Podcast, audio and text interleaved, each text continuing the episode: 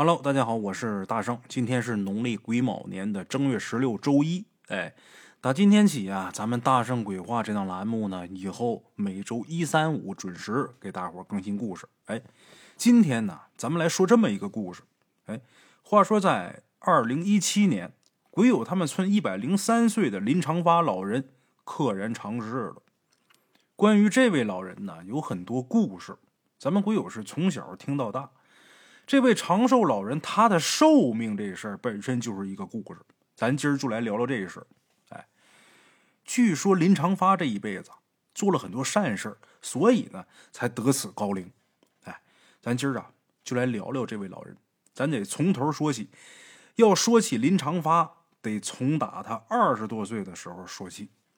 他是二零一七年的时候去世，去世的时候是一百零三岁。按照他这个岁数推算，他出生的时间应该是一九一四年。他二十多岁的时候，也就是一九三几年的时候，那个时候正是日军侵华的时候。林长发老人呢，也是为了躲避这日本鬼子的入侵战乱，从打辽宁老家拖家带口逃命到黑龙江。那位可能说了，人家跑都是往西边跑，往南边跑，他怎么往北边跑？嗨，过去那时候也没个谷歌地图。也没地理老师教，打起来仗了，什么地方不打仗，没有战乱，就往什么地方跑呗。另外一个东三省啊，风土民情包括语言呐，基本都一样，没有什么障碍。所以说呀，他往黑龙江跑的，没有进关，还是在关外。等到了黑龙江之后呢，就流落到咱们国有他们这个村了。那时候啊，林长发已经有四个孩子。那位说二十几岁就四个孩子，可不，过去人结婚早，哎，也没有什么这个避孕的措施，有就生呗。他才二十几岁，他们家老大都六七岁了，小的在怀里边抱着呢。哎，跑到咱们国有那个村之后啊，给人扛活种过地，为了养活家人，得干活，也挑过担子，卖过零货，干过不少营生，但是尝试了很多行当。也没挣下什么钱，甚至说有的时候连基本的温饱都没办法解决。无奈之下呀，林长发干了什么呢？干纸活的行当。纸活大伙都知道，各种纸扎、纸糊的丧葬用品。这行当在林家啊，在林长发他们家不是什么新鲜事林长发往上数几代人都是干这行的，祖传的手艺。这手艺啊。养活老林家几辈子人了，所以在他们家族里边，就形成了他们自己家的一套独有的阴阳秘法。哎，按理说纸活这个是个不错的手艺。那个年代啊，这人活的苦，这一辈子挣扎，无非就是为了填饱肚子。等到死了之后呢，也不敢奢望什么大幕重官。咱说，升斗小民、平头百姓，能有一口寿财，把自己装殓起来给葬了，就算是可以了。过去人呢，视死如生。这人死了之后，风风光光办一冲白事这是对活人和死人同时互相告慰的一个选择。哎，人没了，过去船到了阴间，这人不能就这么光不溜的走了呀。得给预备一身好衣裳啊，得有一口好棺材，给葬个好地方，那算是安了家了。活着的时候用了这些东西，他死了之后也得享用，怎么办呢？就得扎这纸活。所以说，过去人都信这个纸活这手艺，在那个年代啊好混啊。你要搁现在就废了。最近这段时间还行，你像前几年这。一整什么创城啊啊，创建文明城市啊，这个那个的，不兴烧这个了。纸糊这手艺越来越不好活了，好多大城市啊，压根儿就没干这个的，活不下去了，生存空间越来越小了。但是在过去好干。为什么林长发他有这个祖传的手艺，一开始他没选择直接就干这个呢？因为干这行的知道，像你们旁人可能不知道啊。干这行的都知道，死人这钱不好挣。自古就有这么个说法：叫阴钱易取，不易去。什么意思呢？就是说死人这钱呢是好挣，但是这些钱可不好花。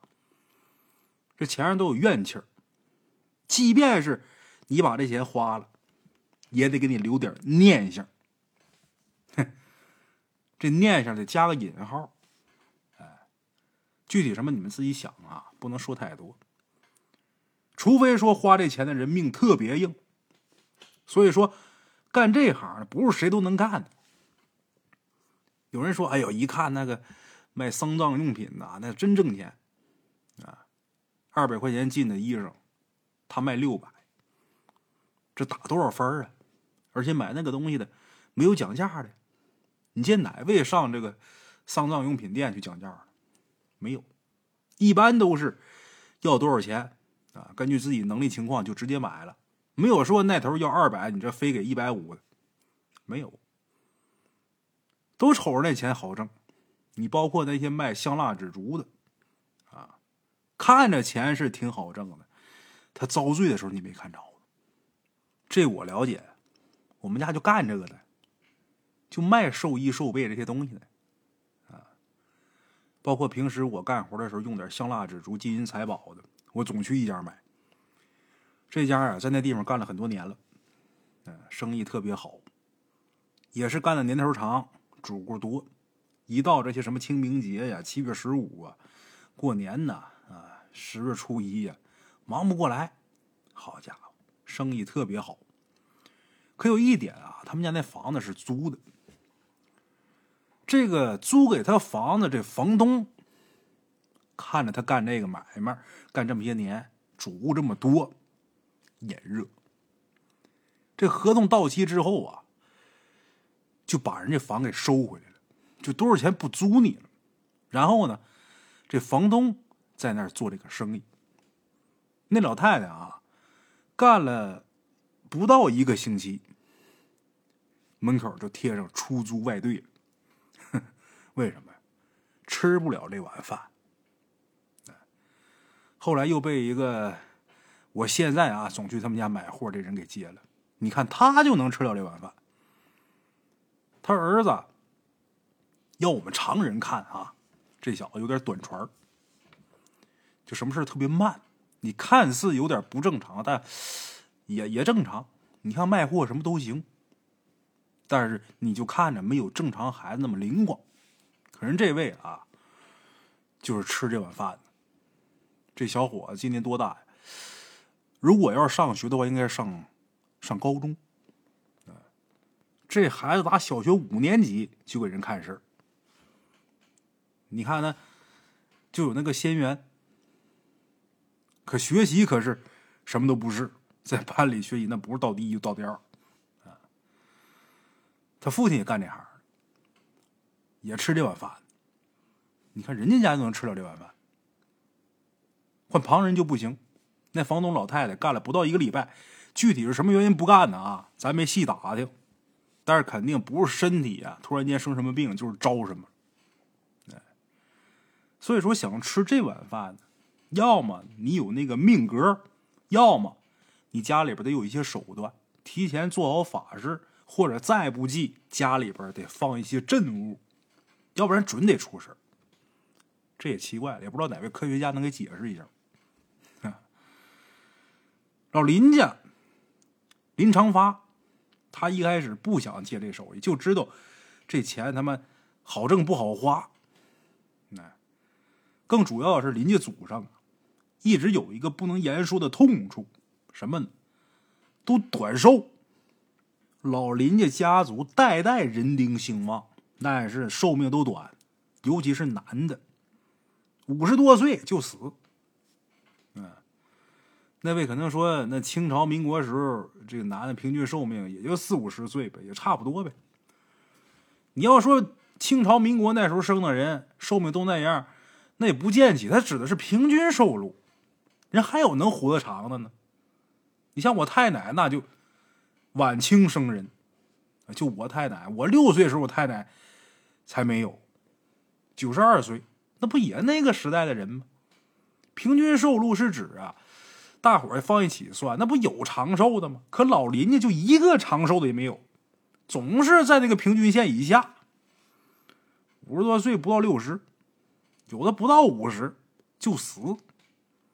所以因为这个呀，林长发就不想再吃这碗死人饭。都说这生死有命，富贵在天，寿禄长短啊！你要按咱们现在科学家解释的那说法，就是基因所致。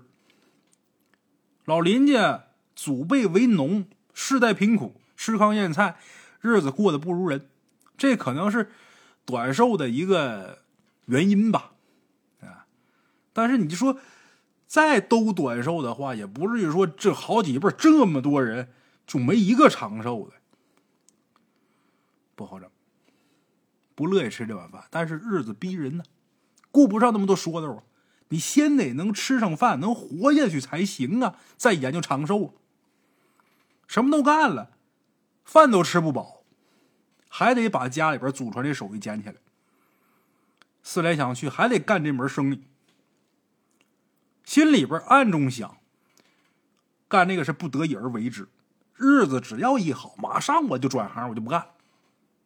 哎，林长发这人年轻的时候脑子灵，人也实诚，再加上这人呢心地善良，很多办白事没钱置办丧葬用品的呀，他就半买半送，就这么一来二去，他这纸活店呢就成了远近闻名的买卖了。方圆几十里独此一家，别人家也有干的，但是啊，就因为生意经不如人家，而且呢手艺不如人家，最后啊。都让他给顶黄了。方圆几十里就这一家，不管谁家有白事都得到他这儿来订物件。店里卖的这花样啊，一开始单一的就是纸纸牛、纸马、纸车这些东西，后来这花样越来越多。啊，纸人、纸马、金山银山、棺材、石碑全上，一应俱全，一条龙服务。嘿嘿，有句话怎么说来着？叫。昂首难见脚下路，低头方知佛慈悲呀。日子顺的时候，这人就开始不信命了。林长发这日子一好过呀，就舍不得放下这买卖。尤其是看见自己这些孩子们一个个长大成人，身强体壮，他更觉得这买卖啊干得，我得把这买卖做好，好好养我这家。这玩意儿可能也是命啊，我可能就能吃这碗饭呗。这孩子们也都没什么事儿啊，我干的也都挺顺当的。你说现在就撂下不干了，我再去挑挑去卖零货的，那是不行，接受不了。这就好比啊，你自己做生意，每年收入一百万，现在突然间让你去打工，一个月两千，心里这落差接受不了啊。你看，让你现在一个月挣两千，突然间让你一年挣十万，哈。你可能接受了，让你往回返，这可费了血劲了。这就叫由俭入奢易，由奢入俭难啊。虽然不太贴切啊，大致意思差不多。还得干这个。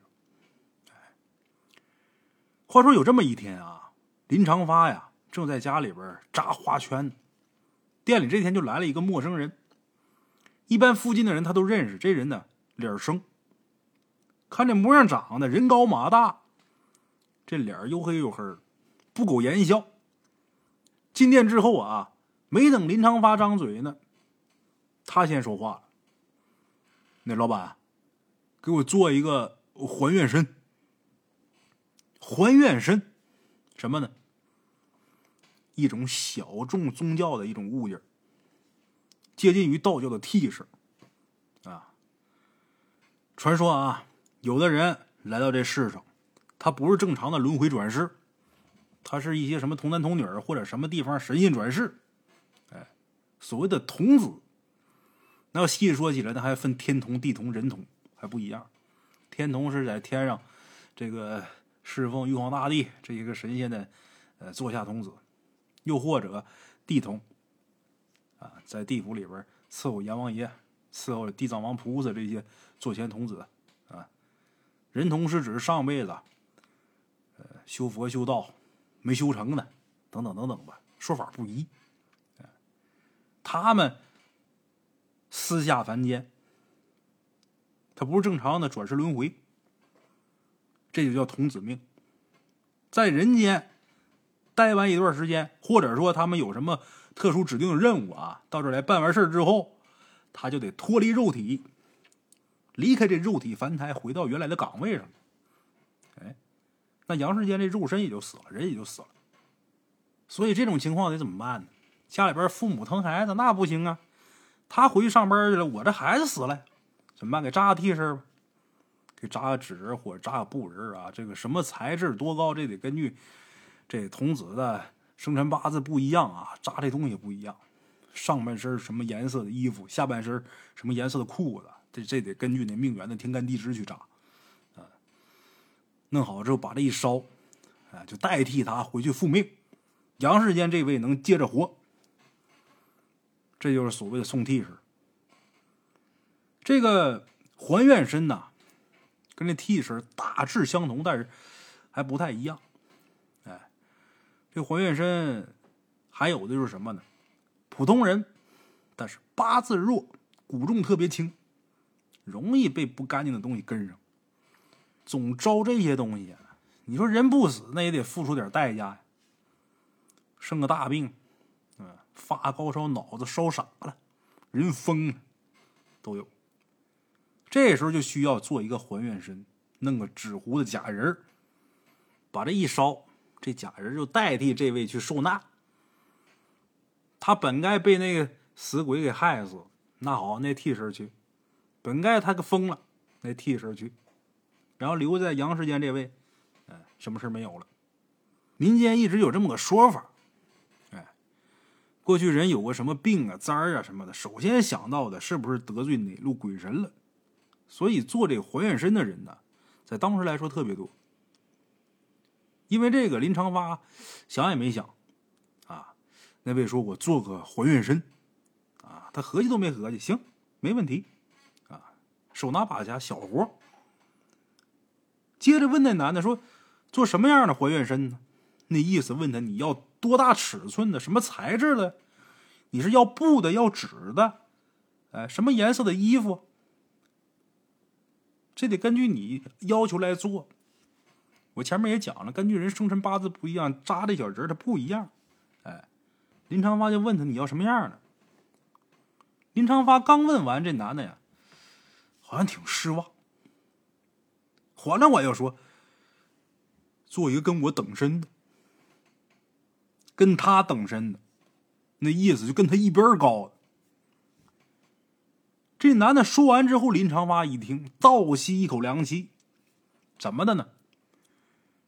一看这男这眼神特别坚定，瞅他那样不像是开玩笑。那为什么林长发倒吸一口凉气呢？还愿身这个东西啊，本质上啊是一种协议，拿一个假人去代替自己，哎。他们老林家啊，一直有一个秘而不宣的一个说法，什么就是做这个纸或者布人这还原身啊，这尺寸呢，绝对不能超过三尺三寸。你要说做等身的还原身，就跟当事人这模样做一模一样的，一边高也那样，这样的还原身只能用于接魂还原。什么叫接魂还原这接魂还原呢？就是说，把这还原身的作用反过来，把还原身留在人间，代替当事人，而当事人呢，就真的得去死去。这还愿身不是还在世间呢吗？这还愿身里边啊，就保留着当事人在世的记忆。等当事人再次投胎之后，用这个还愿身接上新投胎的人和上一世的魂儿，哎。这就好比什么呢？你把你电脑里这些资料啊备份到云端，然后你换一台新电脑，啪把这些东西又下载回来，就这意思。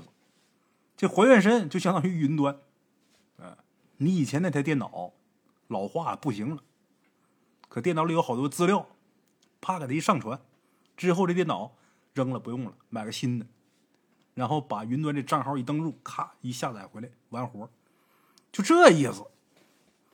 哎，需要做这种法术的，大多都是被特别厉害的邪物缠身，必死无疑，没得选。或者是当事人在世间有特别大的遗愿没有完成，希望等自己再次投胎回来，继续接前世的使命，所以这叫接魂还愿。当然，这就有点玄幻了啊！你说打这个替身什么的，这个常见，但是你说接魂还愿这个，听说过，但可没见谁做过这个。据林长发所知，林家祖辈做这个法术的呀，特别少。毕竟做这个还愿身本质上是糊弄鬼，哎，做接魂还愿是糊弄人，人比鬼难弄，哎，这是对外的说辞。实际上，更核心的问题就是当事人投胎之后投到哪儿？谁家刚出生的孩子愿意跟你接魂儿？这是个大问题呀，所以做这法术需要当事人提前找着卖家，买一个还在腹中没有出生的婴儿。只要这孩子一落生，接上当事人前世的记忆，这活算是完成了。这是个比较阴暗的法术，可以说是邪术。想到这儿，林长发呀，就盯着来的这人就说呀：“接魂我做不了。”这男的听林长发说出“接魂”这俩字，浑身一激灵。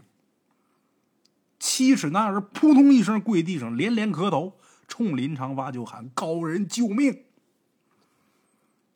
林长发一看这情景，措手不及，赶紧把这男先扶起来。怎么回事啊？你这是啊？这男的站起来，一把鼻涕一把泪，把自己这事儿就说了。这男的姓杜，叫杜芳，三十多岁。家住在百里开外的一个村子，怪不得看着脸生，住得远。杜芳他们家家境贫困，但是杜芳这人为人很孝顺，一直没有娶妻生子，单身一人照顾老娘。可就前些天，杜芳啊突然间得了一场怪病。你要说这人突然间病倒了呀，这也不算什么大事庄稼人吃五谷杂粮，难免得生病。可是杜芳这病得的蹊跷，这病症是什么呢？不饿，哼，没听错啊，就是你饿不饿？我不饿，就这个不饿。一开始啊，就觉得肚子里边特别饱，到吃饭的时候还不饿。杜芳就以为是自己吃多了，所以两顿没吃饭，还跟邻居开玩笑呢，说：“哎，这我这要一直不饿可行了啊，省粮食了。”谁知道过两天还不饿，这下杜芳慌了。什么情况啊？笑话玩笑是那么讲，但是真几天不吃饭，不知道饿，这是生病了呀！慌了，赶紧找郎中看。郎中瞧来瞧去也没看出个所以然。等到第七天，杜芳还感觉不到饿，这回可意识到我呀，我这可能是得了邪病，赶紧找个神婆子给看看。这神婆一看就说：“杜芳，你呀，你这是被冤魂缠住了，得烧个还愿身。”接着就给开单啊，扎多高小人，什么什么样。杜芳就照着神婆子教的这方法，找了个人做了个还愿身，写上自己的生辰八字，看好时辰，就给烧了。可等打这玩意儿烧完之后啊，也没什么作用。杜芳等一天还是觉着不饿，又去找这神婆子。这神婆也算敬业啊，说不可能，一般情况下不是冤死几世的恶鬼，不至于这么不开眼。再恶的神鬼，他也怕恶人啊！不对，神婆子赶紧跳大神，把这冤魂给招上身，干嘛呢？谈谈条件吧，问问为什么这还愿身也烧了，该弄的也弄了，他为什么还不饿呢？哼，跳大神，结果啊。刚一上身，这神婆子嗷嗷一嗓子，这人就昏过去了。啊，好半天醒过来之后，这神婆子告诉杜芳，对方的道行太深，是个厉鬼，我驾驭不了，我弄不了，你另请高明吧。杜芳一听没主意了，怎么弄啊？我就认识这么一个神婆子，他说让我找高人，我哪儿找去？另外一个前面咱说了，家境贫寒。拿什么找高人？上哪找高人？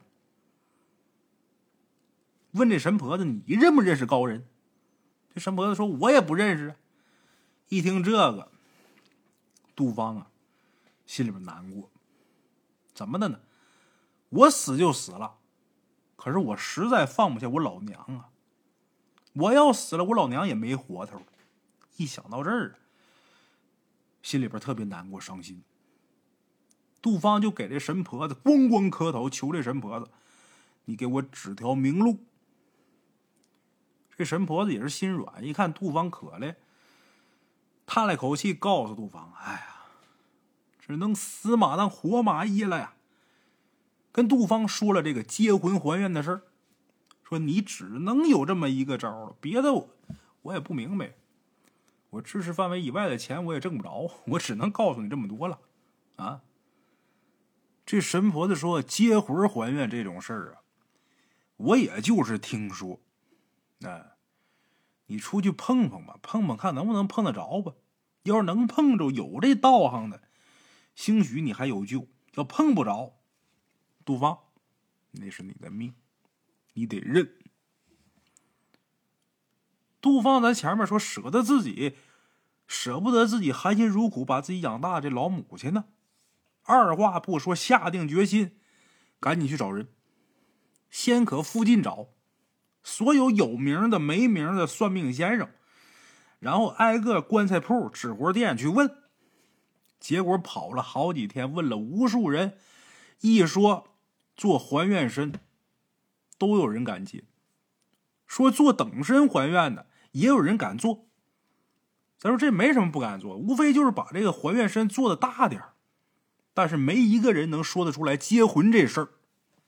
哎，因为做等身还愿身不难，只要有尺寸，谁都能做得出来。说白了，那不就是一个类似于蜡像的东西吗？你说做多大，我做多大呗，这没什么。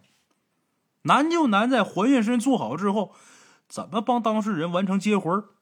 要是没人会结魂，这还愿身你做的再好，那也白搭呀，没用啊。就这样，杜芳找了好几天也没什么结果。这人一开始心气挺高，到后边也不抱什么希望。没想到在生死一线之间，碰着林长发了。哎，仅凭林长发说出“结婚”这俩字儿。杜芳这眼睛可就又有光了，看着希望了。杜芳纳头便拜，求林长发大恩大德，救救我们母子俩。听杜芳说完这话，林长发也沉默良久，不吱声。结婚这事儿，他听他父亲跟他爷爷说过，但是啊，没听说过他们成功过。虽然听他们说也做过，但是。没成功过，就我们家是有这手艺，但是你说成功案例没有，啊，这就好像医生做手术似的啊，手术是做过，做完都死了，就一个意思。想到这儿，林长发也是坦言相告，说我倒是听说过这个，我们家之前呢，我父亲跟我爷爷都聊过这事儿，啊，但是这事儿咱家没做成过，我倒是知道怎么做。但是没成功过。没想到林长发这么说，这杜芳啊，还是求他，你得救我。虽然说你们家没成功过，但是最起码你知道这事儿，你知道怎么做，有这个方法。杜芳命悬一线之间，能抓住的只有这根救命稻草了。你试试，成与不成，我都感恩戴德。啊。没办法，林长发也想了很长时间，看这杜芳确实是可怜，又是一个大孝子，他就决定试一试。救得了人则救，救不了人，无非我自己折寿，我也认。杜芳特别感动，那头又拜。我来生就是当牛做马，也得报答那林先生。俩人谈妥以后，杜芳啊。就走了，回家跟母亲交代了后事之后，母亲悲痛欲绝。杜芳告诉他母亲：“娘啊，您不用过于伤心，我用不了多长时间，我还能再来人世间，我还能再给您做儿子。我跟林先生已经商定好了，由他暂时替我照顾您。”啊！杜母听完之后更伤心了，但是命运难改，杜母也只能眼睁睁的看着自己儿子准备后事。啊！当天晚上啊，杜芳这怪病啊，就出现症状了。之前是一直感觉不到饿，十来天、十多天没吃饭。也不觉得饿，这身体呀也没发现什么异常，感觉还挺好。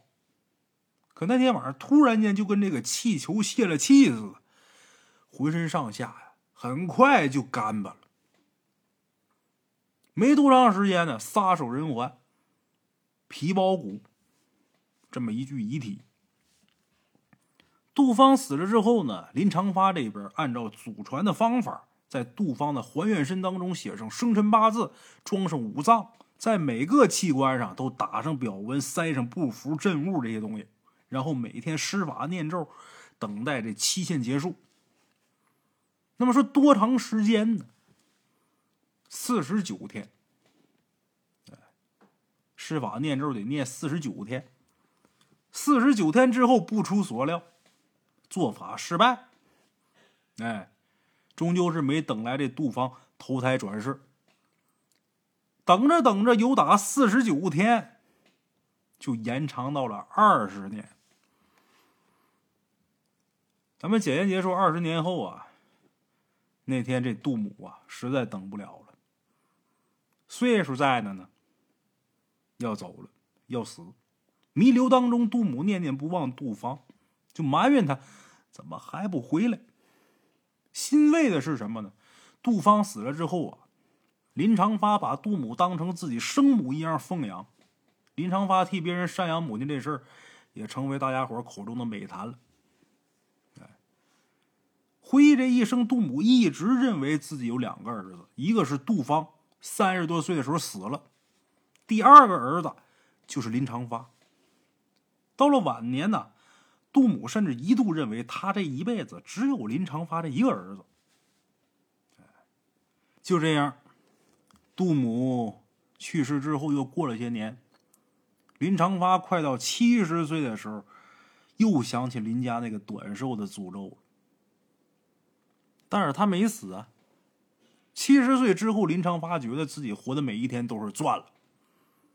他用善行打破了祖上的魔咒，他那几个孩子。在他去世的时候都还活着，那岁数也都不老小了。哎，他一直活到一百零三岁，活到了二零一七年。临死之前呢，他还念叨着杜芳这人，可是啊，那只是他记忆当中的一个名字而已。他子孙们都不知道这人，林长发也没把自己那手艺再传给儿孙。林长发去世的时候啊，那葬礼呀。比较庄严肃穆，村里边有记录以来最长寿的长者。他这葬礼啊，十分让人动容。下葬之后，乡亲们呢都到林家去吃白事饭。吃这个白事饭呢，是对逝者的尊重，也是逝者家属对乡亲们的感谢。在吃白事饭这个席间呢，有这么一位老者。他一边吃一边跟大家聊林长发这一生当中种种故事和传奇，好多人听。这位老者呀，就聊起了结婚还愿这事儿。大体上啊，就跟人家前面讲的差不多，哎。但是最后这位老者却说呀，林长发他施法成功了。咱前面讲了这么多，咱大圣鬼话说鬼故事的。也没听着有鬼，也没什么离奇的，就说了一个传说当中的法术还没成功。这期故事的恐怖点在哪儿呢？哎，来了！吃白事饭这位老者说，林长发他施法成功了。如果说成功了，杜芳他投胎投哪儿去了呢？哎，怎么就成功了呢？大伙就都好奇，都追着问。老头也没想到大家伙对这事儿这么感兴趣，然后就以一种啊，我告诉你们，你们可不能跟别人说那口吻，神秘兮兮的跟大伙说：“接魂还愿这法术啊，还有一种操作，就是施法者本人啊，他作为还原身，这样的话，死者投胎之后就不用从打小孩开始，而是跟施法者共用一个肉身。这种方法自古以来呀，很少有人用。施法者如果技术不精，稍有不慎，这人就疯了。现在叫精神分裂。哎，大伙儿一听，赶紧问呢：那林长发为什么一直没有对外宣布自己成功了呢？这是件大好事啊！用这种方法也不伤害别人，这也算是积德呀。这时候，这老者的眼睛啊，左右看。看没有林家人，然后压低声音说：“你们知道林长发为什么能长寿吗？”大伙说：“因为人家好事做多，积了阴德了呀。”这老头啊，摇摇头：“哎，接魂还愿，将计就计吧，这不就是杀人续命吗？”咱今儿这故事恐怖点在哪儿？您列位得自己想，你就琢磨这句话：接魂还愿，将计就计，杀人续命。哎，你们自己琢磨。好了哈，我是孙大圣，打今儿起以后，咱们每周一、周三、周五准时给大伙儿更新故事啊。但是有的时候，比如说今天赶上周三，要是没更新，那绝对就是有些故事审核没通过。现在我已经非常注意我说故事这个尺度了，但是有好多故事还是不过审。其实有好多呀，特别精彩的故事过不了审，大伙儿都听不着。有的时候可能突然间出现一期，大伙儿觉得哎，这故事怎么这么糊弄啊，这么水呀？时间怎么这么短呢？那就是因为啊，精心准备的那个故事没过审，然后呢，随随便便弄个故事给大伙儿往上传一期，得让大伙儿有个听的呀。哎，要想再重新再弄一期精彩的，时间来不及，就这原因。尽量啊，我会掌握好这个尺度，然后准时、定时、定点给大伙儿更新的。啊，好了哈，我是孙大圣，咱们这期节目啊就到这儿。下期见。